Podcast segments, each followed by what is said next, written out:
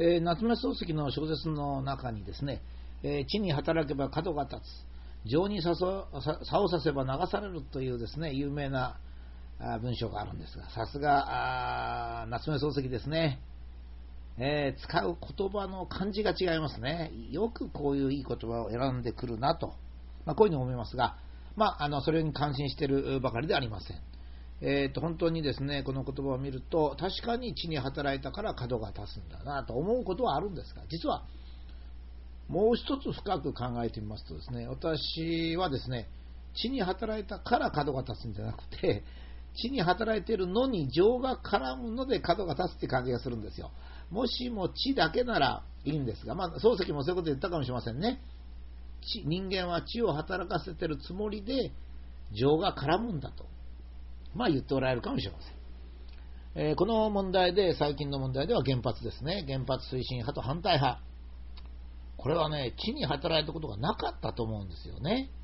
原発推進派は最初から政府や権力者の豊富な資金と権限で強引に原発を進めるんですよ。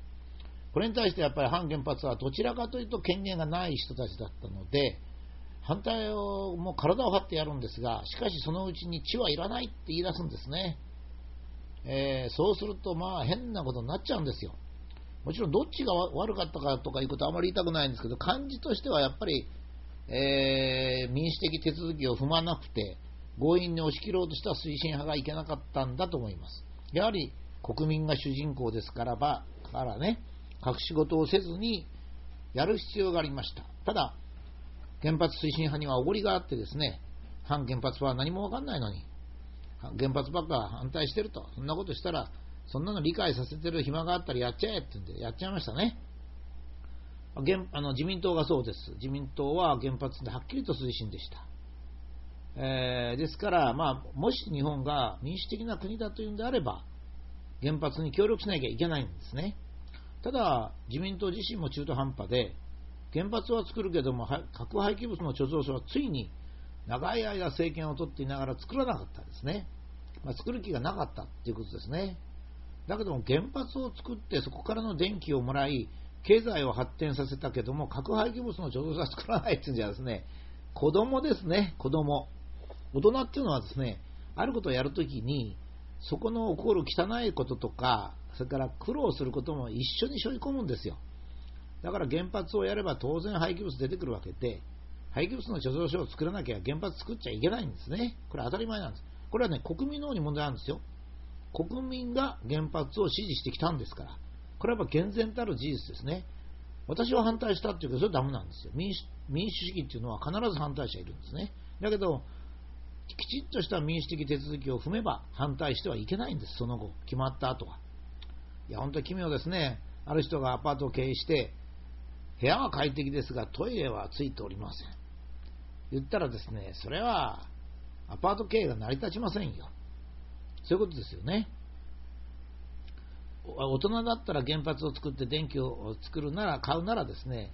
廃棄物の貯蔵所を認めるということですね。私はあの反対派の人によくですね、トイレの前ないマンションをつって原発を攻撃するのは、検討外れだって言ったんですよ。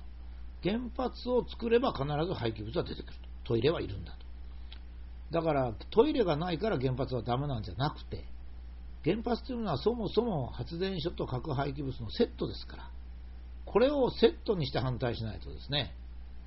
ずるいっていう私は感じがしますね。まあ、これは国側がね、今みたいに本当にこう嘘をつく、金のもらった先生で委員会を作るっていうから、まあ、しょうがない手段ではあるんですね。気持ちはわかるんですけど。だけどやっぱりダメだと思うんですね。で、原発推進派と反対派の人は地に働くと角が立つということで、本当は地に働かなかった。妥協点も探さない。そのうち、え、硬直化しまして安全だという人と危険だという人が感情的にいがみ合って、それが今度の福島の子供たちを被爆させる原因になりました。大人が子供を被爆させました。ね。本当にいけなかったですね。かつての日本社会は単純でありまして、純情な人が多くて、稀に見るほどお殿様は庶民のことを考えました。したがって、政治も人生も大人様まさかてよかったわけですね。しかし、現在、選挙と代議員制度を取っている日本で、これが本当に民主主義かと私なんかはちょっと疑問に思いますね。まあ、政治学者あんまり言いませんけども、えー、例えば歴代の首相の交代を見てもですね、えー、マスコミが世論形成のためにある特定の人の人気を煽るんですよ。例えば福田さん。素晴らしい人だ。こういうわけですね。麻生さん。いや、素晴らしい。鳩山さん。もっと素晴らしい。ところが首相になって1ヶ月ぐらい経つと叩きに叩き出すんですよ。えー、えー、態度を表現させたのはマスコミですね。突然マスコミがと書くべきですね。マスコミが態度を表現させて。今度悪いことばっか報道するんですよ。そうするとね、国民はどういう感じかって言うと、あれ？あんなにいい人だったのがどうしてこんなに悪くなったの？なんで私たちがそれが見抜けないの？ってことになるわけですね。福田さん、麻生さん、鳩山さん、菅さん、全くこの4人、ほとんど1年も持たなくて辞めたこの4人、この人たちがね、あのいい人なんだか悪い人なんだか、要するに能力のある人かない人か全然わかんないんですよ。全然わかんないのはなぜかって言いますとね、もう今は皆さん、この4人の名前言うと、あ、ダメだ、ダメだって言うでしょうけど、だって、首相になるときはすごい人気だったんですよ。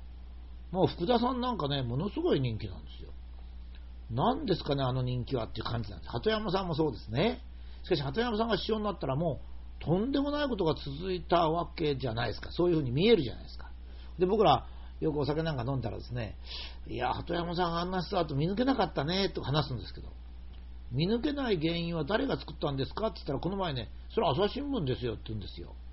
いや、もうとにかくね、民主党が政権を取るまでは、朝日新聞がですね、鳩山さんの悪いこと一切書かずに、いいことばっか書いたと。今度は首相になったら悪いことばっか書くと、まあ、いうふうにその人は言ってましたけど、私ちょっとね、えー、最近はもう朝日新聞を読むとちょっと変なことになっちゃうんで、時々しか読んでないもんですからですね、きちっとそう話せないんですけどね。だって首相は結構年も年だし、思想も決まってるし、人間は特に決まってますからね。ですからマスコミは首相にならないと分かんないっていうこともないんじゃないかと思うんですよ。これは今の原発再開問題でもそうですよ。これはですね、エネルギー問題、環境問題、安全性の問題、温暖化などの問題がですね、たっぷりとあるんですよ。ところがストレステストっていう用語が出てくると、まあ、それだけ活字が踊ってるという感じなんですね。これは本当に民主主義なんでしょうかね。民主主義をマスコミが操作してるのか、どこが操作してるんですかね。まあるいは広告会社だっていう人もいるし、もっといや、裏があるんだと。闇の勢力なんだとかいっぱいあるんですね。ちょっとわからないんで、これは政治学者がですね、やんないと、私なんかにはちょっとわかりませんね。私はまずここで2つ指摘したいわけですね。えー、地に働いても角が立つ立たないということはあり得る。つまり、地に働いている間、情を動かさないということですね。えー、これをまず日本社会が克服できるかっていう問題があります。第2に、やっぱり私は民主主義がいいと思うんですよ。民主主義はダメだという人がいますが、やっぱり私は民主主義がいいと思いますね。今では一番進んだ制度だと。そのためにはですね、えー、この4人の首相の前後っていう状態をかなりよく調べて、一体我々はなぜ、えー、福田さん、麻生さん、鳩山さん、菅さんがいいと思って首相にし、これね、あの自民党とか民主党が選挙で決めたんじゃないんですよ。やっぱり世論の動きで決まりました。え世論の動きを見て議員さんたちが投票したので、正しく、その意味では正しく代議員制度が生きました。ただ、その世論の動きをですね、誰かがコントロールしたんだと思うんですね。そうしないと、首相になった途端で180度新聞報道が変わるということは起こり得ませんからね。ですから、なぜそういうことになったのか、我々は4回も失敗したのか、これもですね、合わせて、えー、知の働いても肩が立たない、これなんで関係しているかと私が思うかと言いますとね、本当に我々が情に関係なく、まあ、それは難しいですけど、首相を選んでいれば、政策とかそういうんですからね、首相に就いたから突然変わるってことはありえないんですよ。しかし我々はムードで今まで首相を選んできた。そのムードを作ったのは誰なのか。これは恋だったのか、どうなのかと。まあ、そんなことをちょっと考えたわけであります。